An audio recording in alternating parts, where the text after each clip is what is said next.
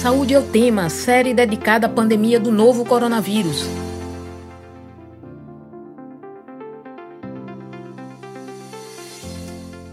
Olá, ouvinte das rádios Universitária FM 99.9 MHz e Paulo Freire AM 820 kHz.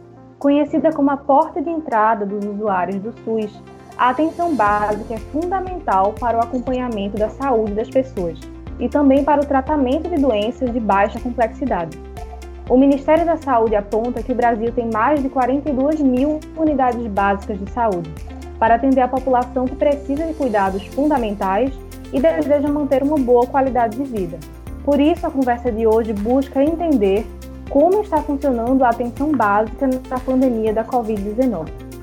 Eu sou Marina Pinheiro, estudante de jornalismo da UFPE, e vou estar com você nesta série especial do Saúde ao Tema sobre a pandemia do novo coronavírus. Enquanto durarem as recomendações de distanciamento físico, nós vamos realizar o programa remotamente. Lembro também que esta edição fica disponível no formato de podcast no site radiopaulofreire.ufce.br. Também fica disponível nas plataformas digitais.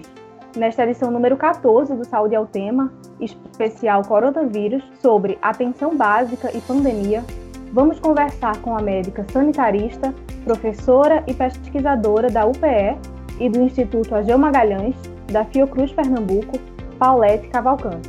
Seja bem-vinda, Paulette. Agradeço muito o convite, obrigada. Convidamos também para a conversa o médico de família, sanitarista e professor adjunto da UFPE, Rodrigo Cariri. Bom dia, Rodrigo, bem-vindo. Bom dia, obrigado pelo convite. Qual é a importância, então, Rodrigo, da atenção básica no Brasil durante a pandemia da Covid-19? É, acho que tem várias maneiras de responder essa pergunta, Marina. Uma que é na perspectiva das pessoas, né, dos homens e mulheres e crianças que usam esses serviços, e tem uma perspectiva também de olhar como sociedade, né, o, como o Brasil inteiro, como política pública. Então, do ponto de vista é, das pessoas, é o sistema que dá acesso a mais da metade da população brasileira. Tudo que é, procura fazer na, na, no que diz respeito à sua saúde, utiliza esses, é, esse sistema, porque é um, um sistema que envolve um trabalho fora da unidade de saúde da família e um trabalho dentro do, do posto. Então, a atenção básica ela é a porta de entrada, ou seja, ela é o primeiro serviço que todo mundo procura, mas ela, ela é um, em si um sistema, envolve o trabalho das agentes de saúde que vão na casa das pessoas, envolve outras atividades como o NASF, né, são equipes multiprofissionais, é, serviço de atenção domiciliar, e um conjunto de iniciativas do Estado que atendem as pessoas mais vulneráveis no Brasil, né? e nós estamos falando assim de metade mais ou menos da população brasileira, 110 milhões de pessoas que usam diariamente. Agora, do ponto de vista sociológico, assim, social, né, econômico, também é preciso entender que é uma maneira, né, de manter trabalhadores e trabalhadoras saudáveis para que possam, né, cumprir com seu papel social, né, dentro do sistema, né, trabalhar, né, gerar riquezas e é, disputar por elas, mas também nessa perspectiva pode ser visto como a política pública é, redistributiva mais importante que a gente tem no Brasil, porque ela é uma política que atende prioritariamente as pessoas mais é, pobres, né? Paulette, você podia trazer um pouco é, como, é que a, como é que esse sistema traz os serviços para a sociedade? Rodrigo já falou bastante, mas falar um pouco sobre essa importância também? É, na atenção básica, é, o cidadão ele procura um, o serviço nas suas demandas no momento em que ele está sadio, e no momento em que ele está com poucos sintomas, com pouca gravidade da doença. Então, a gente é, vai ter, por exemplo, né, o papel da atenção básica importante que a gente considera nas ações educativas. Então, a atenção básica pode estar orientando é, todos os cuidados é, de usar máscara, de usar corretamente, de lavar as mãos adequadamente, não é simplesmente lavar, é, de poder fazer o chamado distanciamento social, que também muita gente não entende direito o que é, né? Acha que é só ficar em casa. E também, é, nos primeiros sintomas, a pessoa vai poder procurar o serviço de atenção básica através do agente comunitário, que também pode orientar os primeiros cuidados, através da unidade de saúde da família, né? E também através de serviços telefônicos. Vários serviços telefônicos de várias prefeituras estão sendo é, organizados, além de que unidades de saúde é, estão também fazendo atendimento à distância através do telefone, do WhatsApp, é, tanto com os médicos quanto com os demais profissionais. A importância disso é para que a gente tanto possa é, está orientando as pessoas nos cuidados, quanto possa acalmá-las diante da situação toda que a gente está vivendo, né? Um outro ponto muito importante é orientar o que a gente chama de isolamento domiciliar. Então, o próprio agente comunitário, muitas vezes, ele pode orientar que a pessoa que está doente, que está com algum sintoma de Covid, com né, nariz escorrendo, com dor de garganta, né, com tosse, que ela fique num quarto, que ela fique num local da casa é, separado das outras pessoas, né, mesmo que ela só tenha um quarto, só tenha uma sala, mas que ela fique num local separado para que ela não contamine as outras pessoas da casa, né, e que ela possa estar tá fazendo é, suas atividades, comendo separadamente, né, usando o banheiro e depois fazendo a limpeza desse banheiro, fazendo é, momentos em que ela possa ficar ao ar livre, né, que é um local onde a contaminação é ainda menor. Então, tudo isso são orientações que a atenção básica vai estar tá dando, né, tanto para evitar novos casos, quanto para cuidar dos casos que já adoeceram, das pessoas que já adoeceram. Como é que tem sido as dificuldades para essa parte educacional que Paulette traz, Rodrigo? Eu acho que a, a primeira dificuldade é o, o, contexto né, em que a gente se encontra de é, esvaziamento e de agressão às políticas públicas. Eu acho que elas foram desinvestidas inicialmente e depois atacadas. Né? essa estratégia que foi é, adotada no Brasil, que vai ficando é, mais clara né, a partir de agora, que tudo isso fez parte de uma estratégia é, de governo que visava é, a confusão, visava criar uma confusão entre as pessoas que é justamente o contrário que a gente faz no momento de é, emergência, né? Eu gosto de fazer um paralelo assim ao atendimento de uma pessoa, por exemplo, é, que precisa de cuidados imediatos, uma parada respiratória ou um traumatismo, sofreu um acidente, quando a equipe de saúde chega que vai atender aquele paciente, ele precisa essa equipe precisa ter um comando, porque se todo mundo começar a fazer tudo ao mesmo tempo, a gente perde o paciente. Então alguém tem que pegar a veia, alguém tem que cuidar da via aérea, alguém tem que ver como está o pulso, alguém tem que chamar o socorro e tem que ter alguém que coordene Se não coordena e todo mundo for pegar a veia, o paciente para e a gente perde o paciente. Então, o que a gente teve foi um atendimento de uma emergência sem comando, ou pior, com o comando atrapalhando. É como se no atendimento ao paciente com trauma, o comandante ficasse tirando é, onda, é, brincando com o, o, técnico de enfermagem, captando o, o ouvido, o nariz do enfermeira, é, fazendo piada, enquanto todo mundo precisava estar focado no atendimento do paciente, né?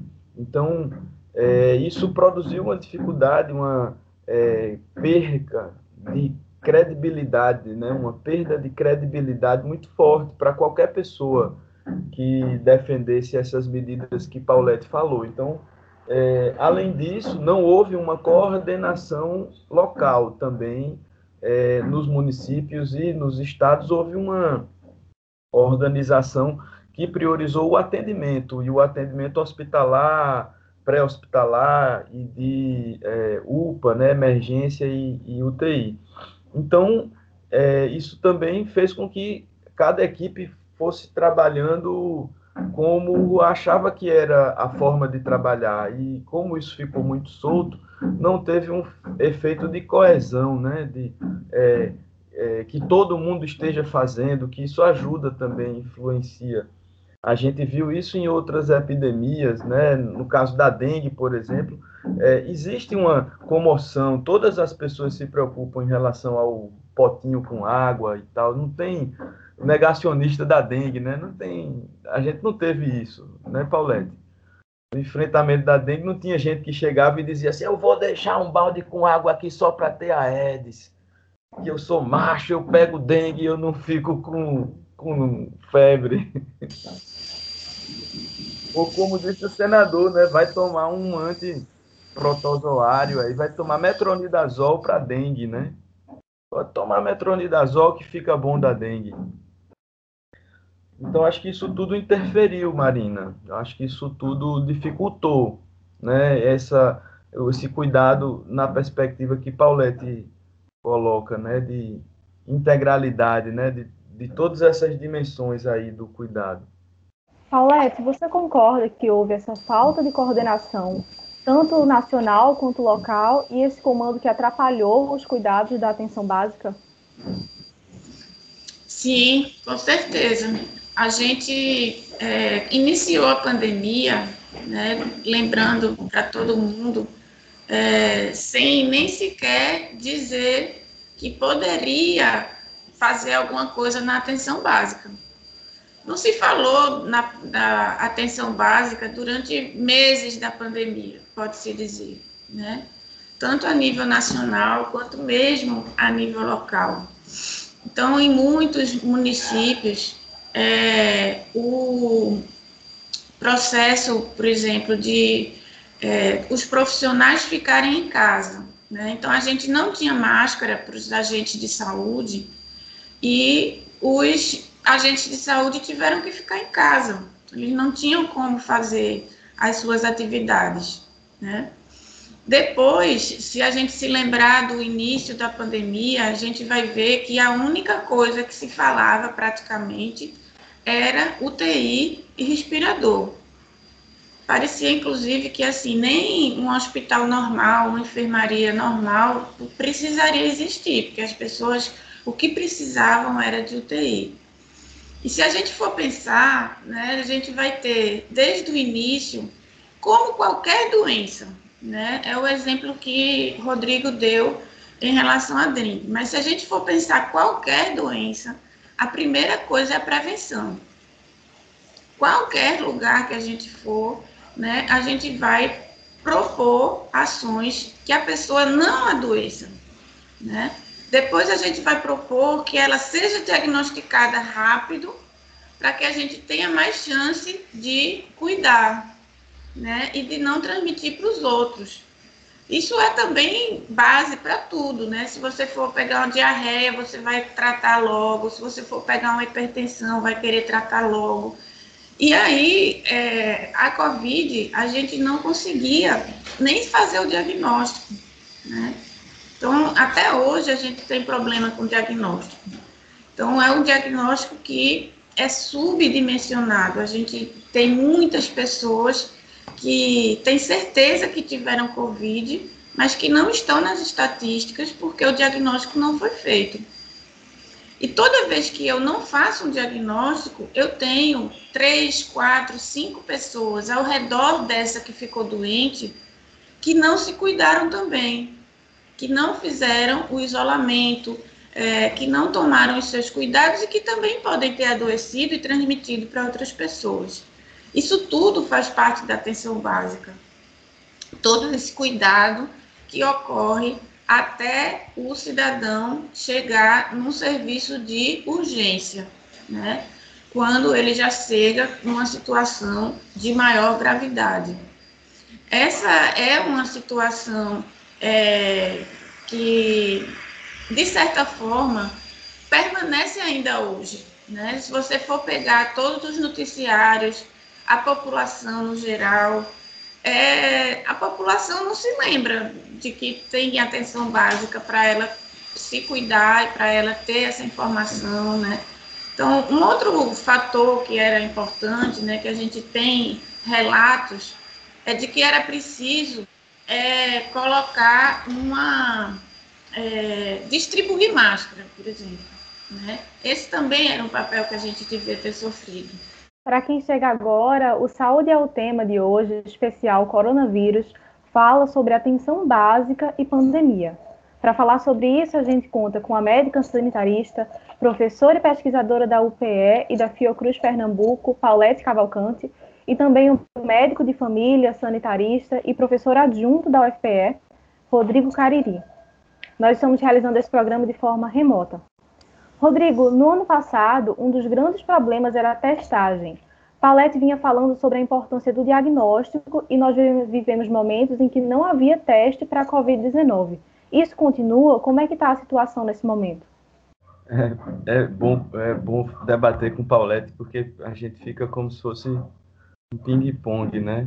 É, essa pergunta, ela é muito interessante e acho que assim o papel assim da é, comunicação pública, né, uma rádio como a Universitária e a Paulo Freire, precisam mesmo debater aquilo que não está sendo discutido no, na grande mídia, né, o que falta no debate, apontar algumas discussões, porque você é, escuta o, do Tedros Adhanom a, a posição de que logo no começo da pandemia, né, precisava testar, testar, testar, testar.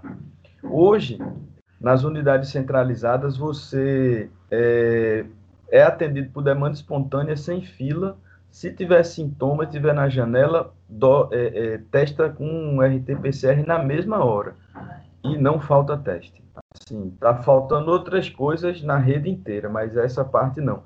Só que a questão, quando o Tedros Adhanom falava testar, testar, testar, há um ano atrás, era para fazer aquilo que Paulette falou, testou, deu positivo, aí toma as medidas de isolamento ainda mais é, é, cuidadosas. Ao contrário do que essa tese falaciosa que o governo federal sustenta de isolamento vertical, que seria isolar somente essas pessoas.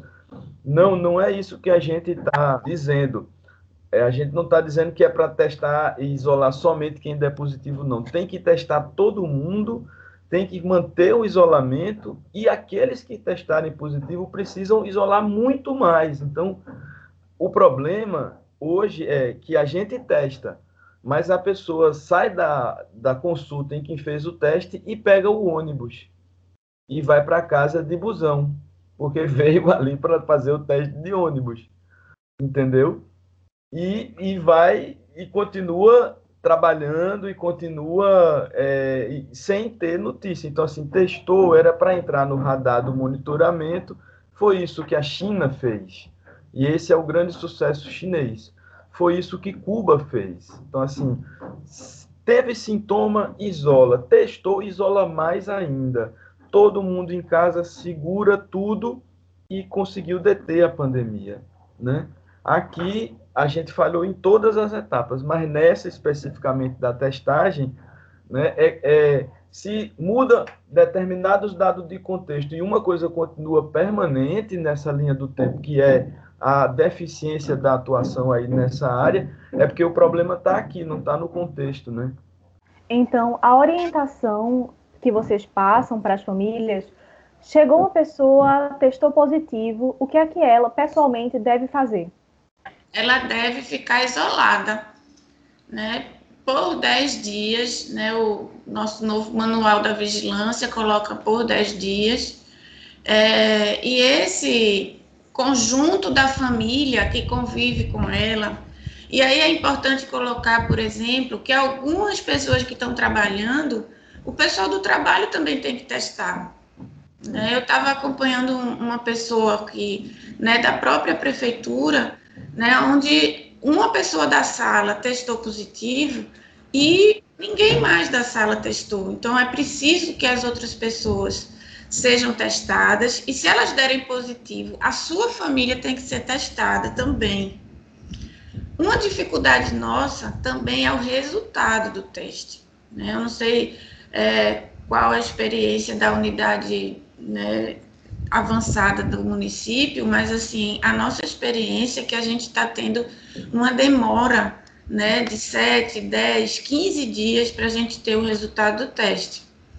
E isso dificulta também a gente convencer as outras pessoas de casa. Às vezes a gente consegue convencer a pessoa que está doente a ficar isolada, né? Mas as outras pessoas de casa terem que ficar dentro de casa é, e sem ter um resultado do teste, estando se sentindo bem, é mais difícil da gente convencê-las. É nossa obrigação convencê-las, porque se tiver um doente, todo mundo de casa tem que ficar isolado. E esse doente tem que ficar mais isolado do que as outras pessoas. O doente tem que ficar num quarto, o doente tem que ficar num canto da sala, se não tiver um quarto para ele ficar. É difícil, mas é necessário. Em relação a essas pessoas que moram com alguém que foi contaminado pela Covid ou pessoas que tiveram contato recente, Rodrigo, existe alguma forma no SUS de controlar isso, de observar essas pessoas ou acompanhá-las? Isso é uma questão de, de sociedade, não dá para atribuir isso somente ao SUS. Tem um, uma parte do SUS que faz isso, que é essa que é, atende as pessoas e recomenda, e tem essa que poderia estar indo na casa das pessoas e acompanhando o seu estado de saúde e orientando.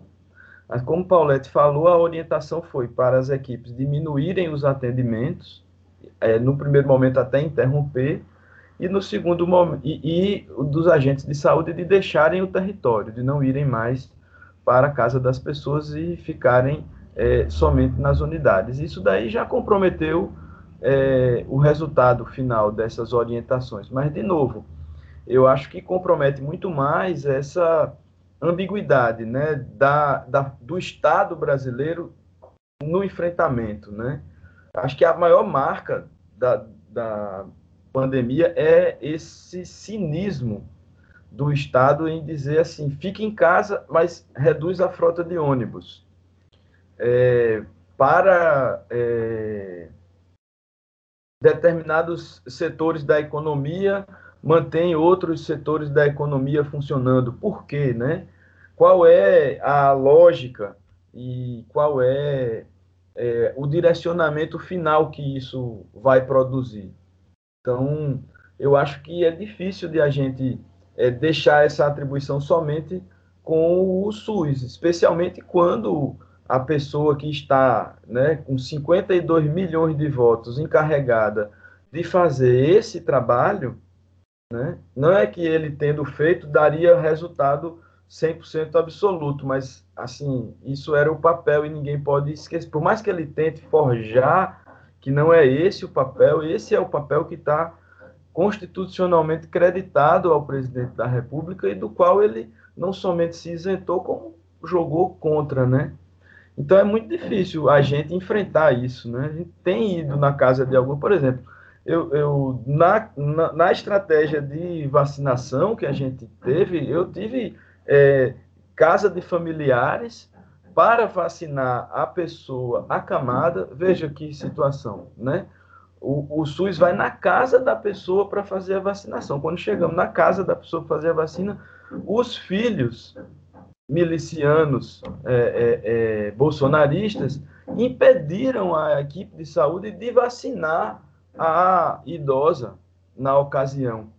Então, aí você não dá para atribuir ao SUS ou às equipes de saúde o fato de essa mulher, por exemplo, vir a adquirir a, a, a Covid e falecer, né? Então, é, é, é, de casos exatamente como esses que a gente está falando. Assim. Por que, que esses homens fizeram isso com sua mãe? Porque acreditam, de fato, nessa ideia que o presidente veicula em toda a sua rede de comunicação nefasta, de que é uma gripezinha, que todo mundo morre, que toma cloroquina que passa, que não é para usar máscara, que, enfim. Então, essas questões, quando se traduzem em comportamento coletivo, precisam ser compreendidas como um conjunto de medidas, né, que constituem um cenário, um espaço e um discurso, né? Quando o presidente traz falas como o que ele disse em relação à vacina Coronavac, abre aspas, ninguém vai tomar a vacina na marra, fecha aspas, ou procura outro para pagar a tua vacina. Qual é o poder desse exemplo? Qual é o efeito disso na casa das pessoas, sobretudo daquelas que não entendem como é que funciona uma vacina ou que não tiveram acesso à educação para compreender como é que se faz a prevenção de uma doença transmitida por um vírus? Paulette. É, a gente é a situação que Rodrigo falou, né? Clarissimamente. É, a pessoa ela está sob duas informações. Só que uma informação vem né, de um presidente da República, né, dando todos os dados de que a vacina não é necessária. Né, e daí, ainda por cima, de que ele não vai comprar. Né, além do que, de que ela é ruim, né, porque no caso da Coronavac, tem uma fala que diz quem vai comprar essa vacina que ninguém quer? Por que é que as pessoas querem comprar uma vacina que ninguém quer? Né? Porque o Brasil foi um dos primeiros a fazer o contrato com a Coronavac.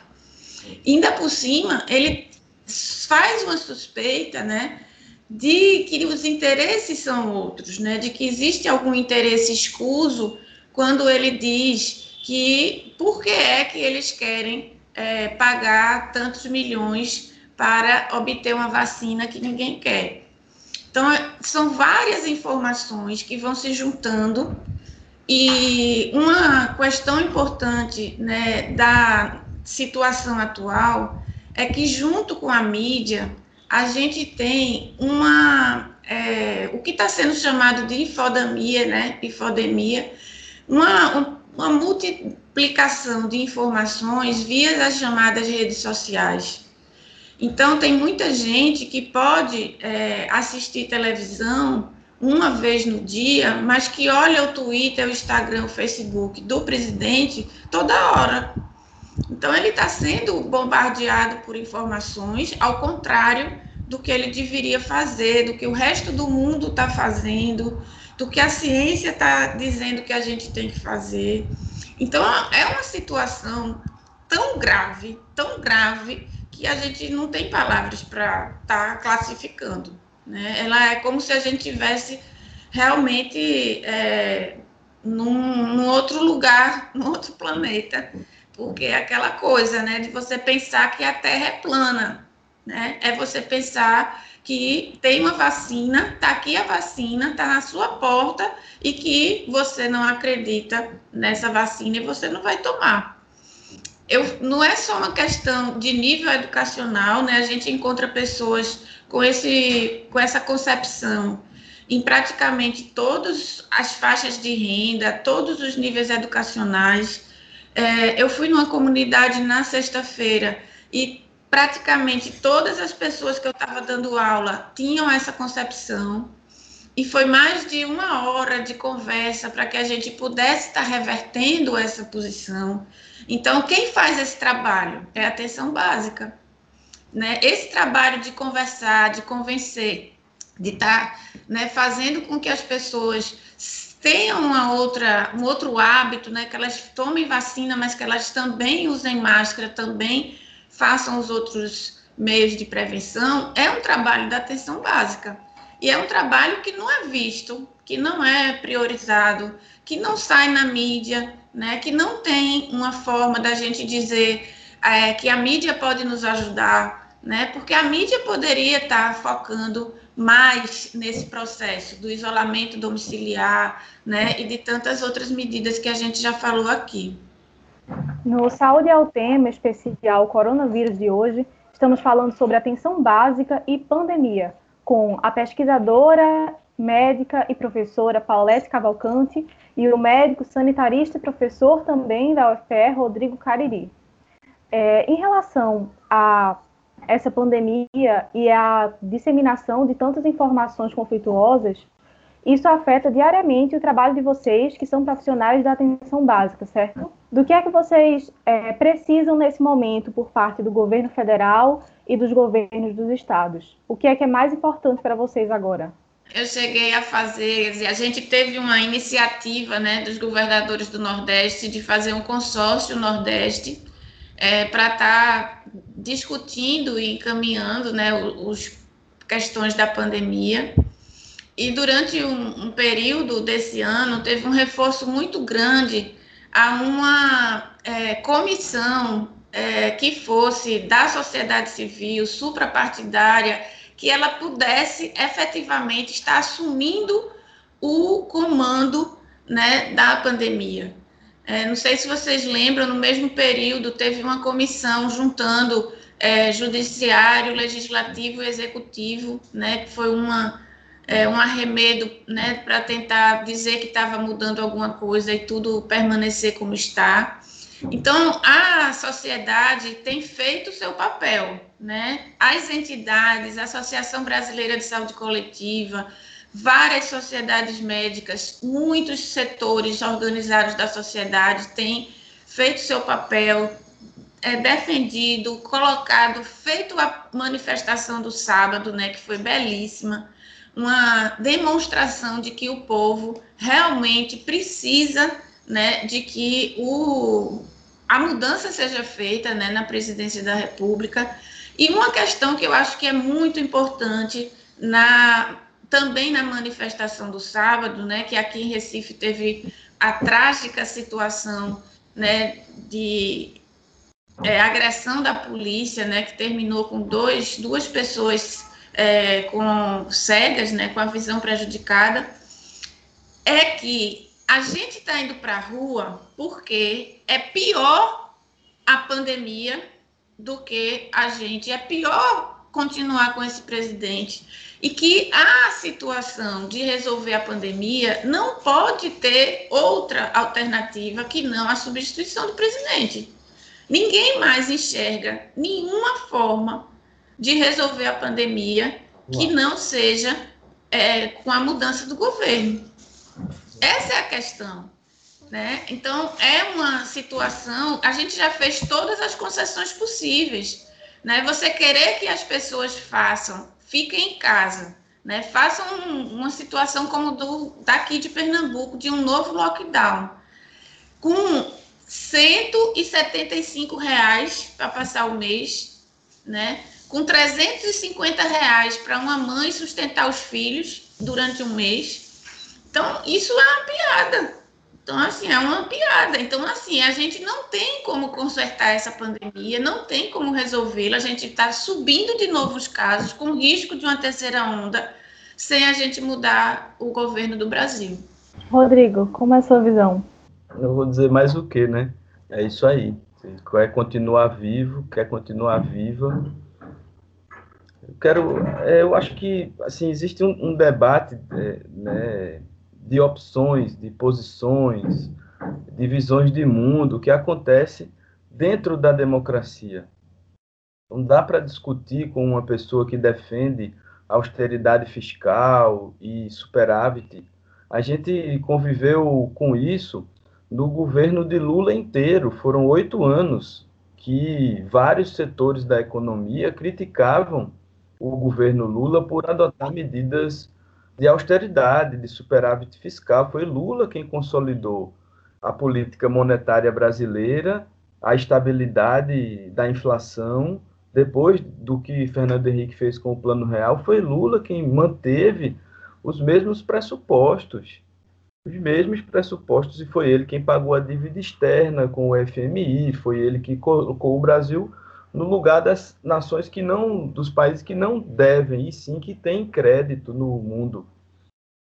E a gente dizia, tem que botar mais dinheiro na educação, tem que botar mais dinheiro na saúde, mas ninguém se matava no meio da rua, nem ninguém mandava a polícia atirar no olho de trabalhador e trabalhadora porque pensa diferente, nem prendia artista, nem defendia a tortura, nem aviltava as mães de família, os pais de família, as famílias brasileiras com tanto palavrão, com tanta postura de, de mau caráter, de, de descaso, de, de picardia o tempo inteiro, desrespeitando as pessoas.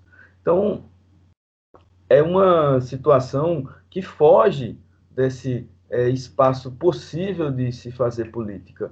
E foram três anos, praticamente até agora, em que nós estivemos respeitando as instituições e dizendo: não, foi eleito pelo voto, vai cumprir seu mandato, vai fazer a política. Cadê a política? Não tem política. Cadê o, o, o, o que prometeu? Não tem, a única coisa que tem é arma. A única coisa que pensa é colocar mais arma. É óbvio que tem interesse pessoal. É óbvio que tem ganho. É, não, acabou a corrupção no Brasil o Brasil vai, em um momento, estudar o que foi essa sangria de minério, de, de agronegócio, e como isso tirou riquezas do Brasil, que é o que a nossa economia hoje, é, do que a nossa economia vive. Nós acabamos com o Brasil em prol do agronegócio, dos negócios de mineração, agora de exploração ilegal de madeira, do petróleo, e é com essas pessoas que o presidente mantém relações. Então, só interessa a essas pessoas que o país continue como está. E, e, nós estamos vivendo um momento, um estado de exceção em virtude de tudo isso. Nós estamos vivendo um estado em que as instituições são desrespeitadas, um general do exército sobe num carro de som para fazer discurso político, depois vem com o cinismo de dizer que não é discurso político porque o, o presidente não é filiado. Respeita as pessoas, respeita a inteligência das pessoas, né? Então, fugimos, escapou, saiu como previsto da esfera do Estado Democrático de Direito. Já estamos num estado de exceção com um presidente criminoso no comando da nação e não há saída para essa situação senão pelo impedimento e o julgamento dele pelos crimes cometidos. Em Recife, a gente tem vivido um agravamento dessa situação com uma nova epidemia desde o mês de maio de dengue, chikungunya e zika. Como é que isso vem afetando o combate à Covid-19 em relação ao atendimento da saúde, da saúde básica? E como vocês falaram, não há negacionista de dengue, né? não temos movimentos de negacionismo de dengue.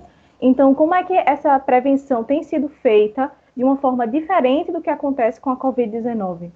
Bem, é, essa é uma questão muito importante né, também para a população, porque é, não é simplesmente porque não tem dor de garganta, não tem tosse, não tem nariz escorrendo, que não é Covid. É claro que existem muitos casos de dengue, mas existe é, a necessidade da gente fazer um diagnóstico também diferencial da Covid, porque estamos em uma pandemia e não podemos esquecer que estamos em uma pandemia.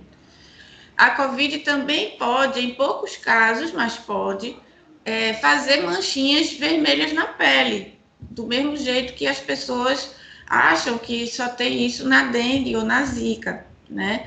A é, Covid pode dar dor nas articulações, como é, se tem na zika ou na dengue e na chikungunya. É menos comum, é um pouco menos comum, mas, por exemplo, muitas pessoas, né, depois de estarem é, curados da Covid, também tem dor nas juntas, também vai ter dor nas articulações. Então, na verdade, é, toda vez que a gente tem doenças parecidas, a gente tem que fazer o chamado diagnóstico diferencial. Vamos supor que de 10 pessoas, eu tenha certeza que eu estou diante de um caso de dengue né, em oito pessoas, mas eu tenho que fazer o teste nas outras duas para poder descartar que realmente não tem uma Covid misturada nessa situação. Essa é uma das questões. Né? A outra das questões é a dificuldade que a gente está de cuidar do mosquito, né? enquanto uma ação de saúde pública feita também pelo município. Né? Por quê? Pela mesma coisa, porque os profissionais é, ficaram doentes ou porque os profissionais não têm condições de fazer as visitas domiciliares, né? Porque muitas pessoas com medo da Covid não deixam agente de saúde ambiental entrar para fazer os seus trabalhos. Então são vários elementos é, se ficando juntos, né? Nessa situação e com um agravamento, sem dúvida, da situação de saúde da população e que mais uma vez demonstra a importância da atenção básica nesse momento, que é também quem faz o controle do mosquito. Né? Lembrando que é um mosquito só para dengue, chikungunya e zika. Né? Se a gente fizer o controle da nossa rua, né, do nosso quarteirão em relação ao mosquito, a gente vai ter uma grande chance né, de estar tá evitando também essas doenças na nossa família. E como vocês vêm falando, essas doenças têm sintomas muito parecidos, o que muitas vezes vai dificultar que o doente saiba o que é que ele tem. Só é possível identificar essas doenças por meio de algum teste? Existe alguma diferença para identificar antes de procurar uma unidade de saúde? Os testes, né? Eu tenho tido bastante dificuldade de conseguir os testes da dengue, chikungunya e zika, porque eu também não estou na rede é, básica de, de atenção, né? A minha unidade de saúde é a unidade tradicional, como a gente chama, né, em que nem sempre a gente consegue é, marcar uma consulta para o mesmo dia, para a mesma semana. Mas é, uma outra dificuldade é que é, a gente tem simplificado também bastante. É possível fazer o chamado diagnóstico clínico. É por isso que eu coloquei, né, de que se o médico suspeita de de dengue, de chikungunya, de zika, pelo menos em cada 10 que ele suspeita, ele deveria estar testando, né, pelo menos duas pessoas, duas dessas pessoas também para COVID, para a gente ir aprofundando essa capacidade do diagnóstico clínico. Cariri pode falar melhor dessa parte. Sim, com certeza. É...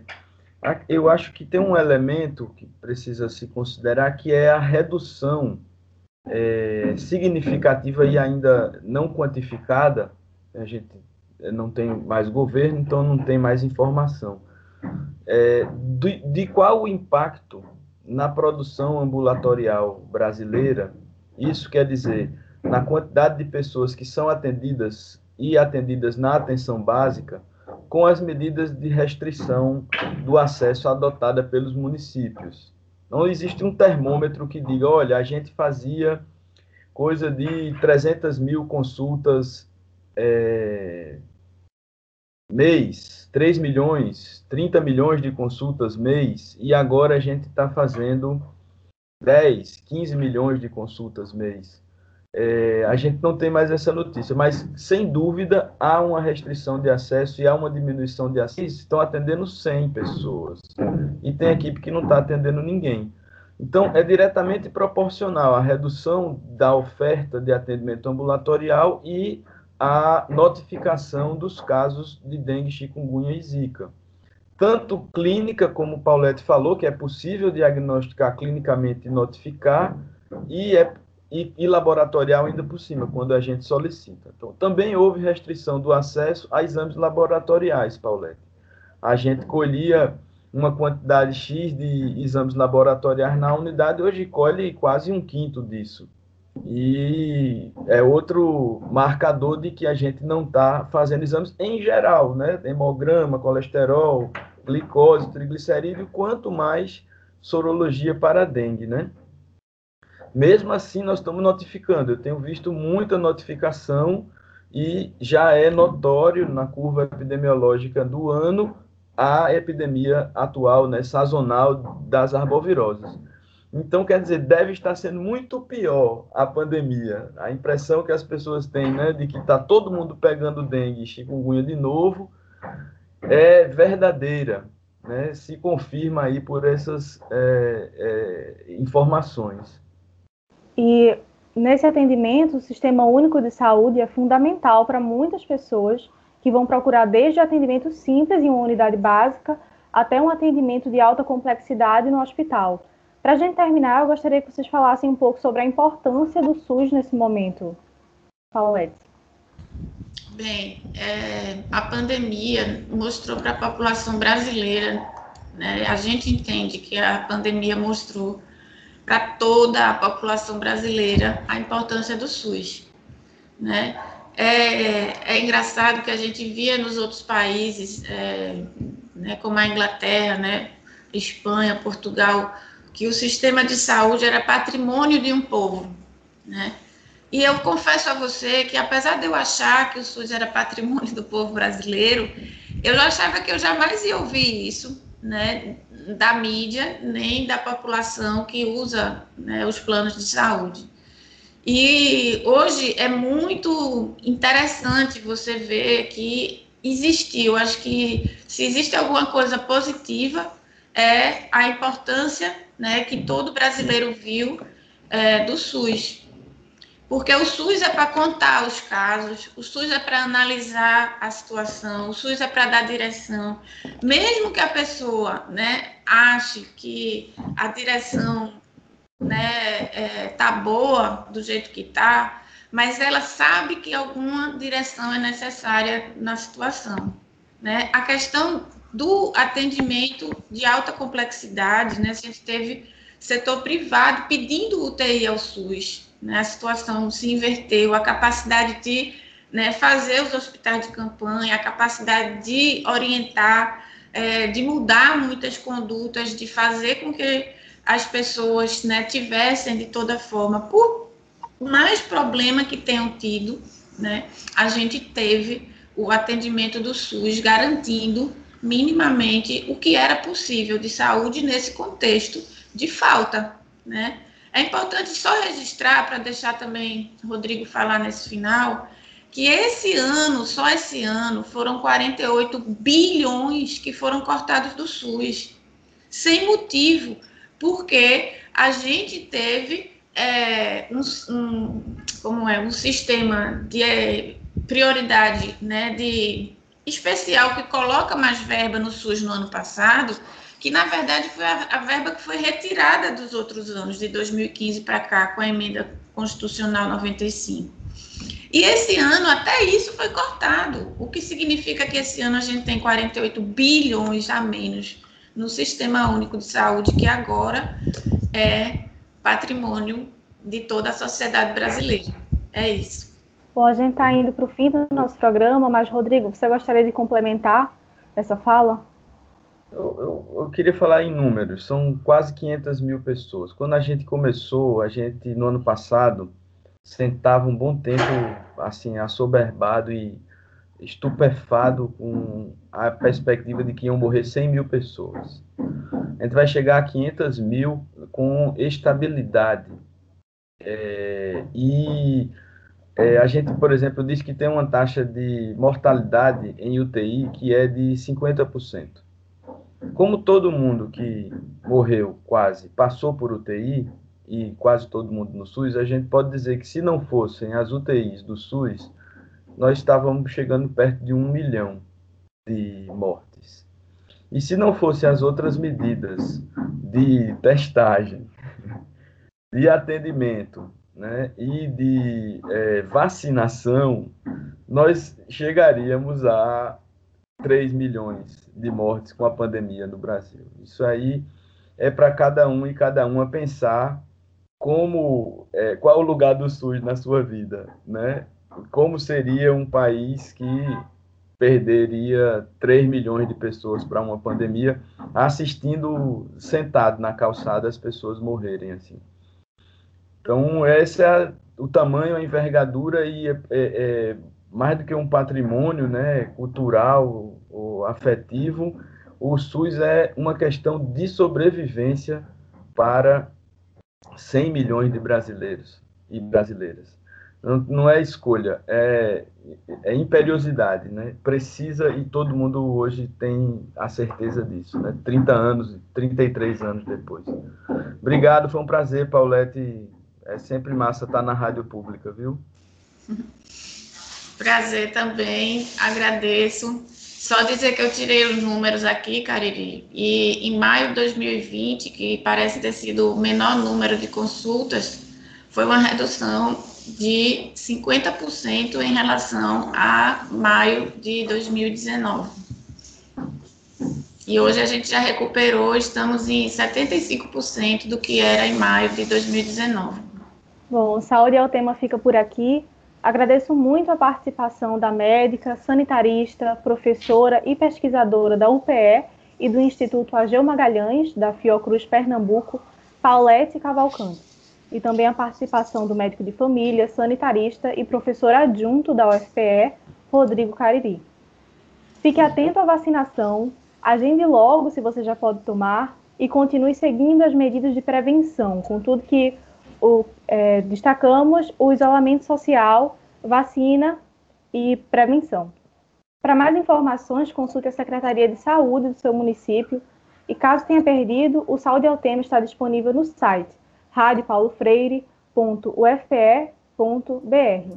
A produção e o roteiro desta edição do Saúde ao Tema foi dos estudantes de jornalismo da UFPE, Karina Barros e William Araújo sob orientação das professoras Ana Veloso e Paula Reis. Nas redes sociais, os estudantes da UFPE, Maria, de Rádio, TV e Internet, e Ana Sofia Ramos, de Publicidade e Propaganda, sob orientação da professora Cecília Almeida. Coordenação de transmissão e streaming, Catarina Polônio. Edição de podcast, Felipe Novaes. Tchau e até o próximo Saúde é o Tema.